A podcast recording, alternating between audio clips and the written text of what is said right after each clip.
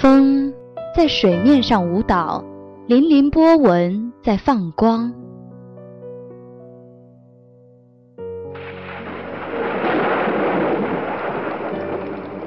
雨渗入泥土中，沁香绿草的芬芳。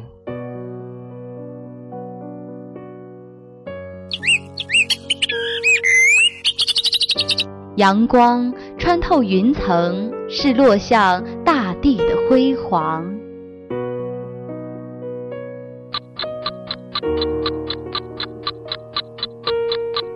岁月从树林中走过，留下圈圈年轮。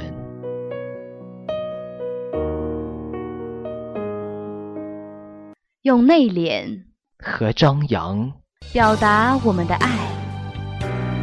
停驻在这里，停驻在文苑漫步。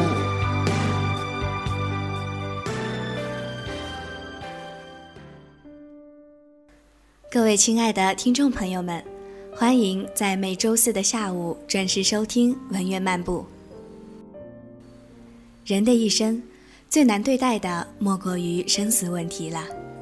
在大宗师里，庄子说道：“天地。”给予我一形体，令我一生劳苦，让我老了的时候享受清闲，又以死来让我得到安息。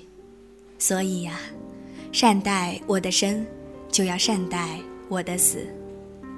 真正看透生死的人，心里能够宁静淡泊，才能够对于生死有不同的看法。在生命中，每个人对生命的解读不同。对事物的看法也不相同，每个人都可以以不同的形式活下去。我想，在对待生死的问题上，态度和方式是不同的。只有当生死的大难真正来临的时候，我们才能够听到古人穿过历史沧桑传来的回音，宠辱不惊。闲看庭前花开花落，去留无意，漫随天外云卷云舒。人若如此，则此生无憾了。因为生死这样重的东西，更应该轻轻的放。下面请欣赏文章：重的东西要轻轻的放。作者：桃花石上书生。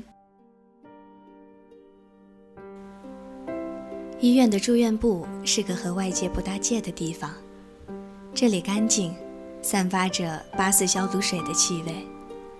白色的帘子把阳光都遮住，下午人都睡似昏沉。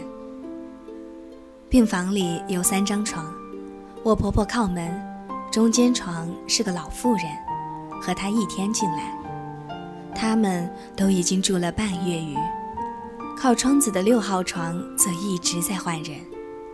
起先是个形容枯槁的中老年女性，陪同的年轻男性，我开始猜是他儿子，后来才惊讶地得知他只有三十四岁。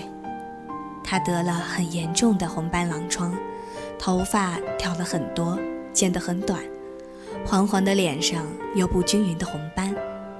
有天晚上，她刷牙之前。叫丈夫把盥洗台的镜柜打开，我先去洗手，顺手把镜柜又关上了。她拿着牙刷，不小心照到镜子，小声惊叫：“哎呦！”声音里满是惊恐和厌恶。她丈夫长得不错，而她大眼睛、小尖脸，没得病之前，脸色红润之时，也该是个美女。从前，一定是漂亮的一对。我坐在里面床边看书，感到他在打量我。抬起头来，他把目光移开了，怔怔望着窗外。她没几天就出院了，她丈夫告诉我家人，她可能熬不过去了。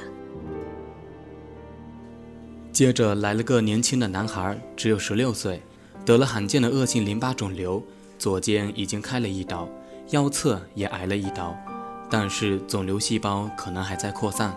他细长白皙，正是一个十六岁正在抽条的清秀的男孩模样。家长都陪护在床头，爸爸妈妈、奶奶以及所有的亲戚，他老是坐在床头，一条腿支着，肩膀缩着，把 MP4 放在床头。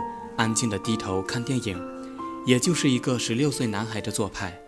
他父亲瘦小干枯，架着一副金边眼镜，简直可以被拉来做一副叫做“愁苦的中年人”的画中主角。他很镇定地对我家人说：“我们已经做了最坏的打算。”这么年轻，在医院看到那么多老到活着已经是屈辱的老年人，你会觉得太不公平了。为什么不均一点时间给他？后来六床又住进了一个胖大的老太太，是魏部长刘开刀的，一双儿女陪着，都是身形雄壮，嗓门如雷鸣。周末亲戚来探望，个个都很胖大，就连小朋友也有铁塔般的身形，真是巨怪家族啊！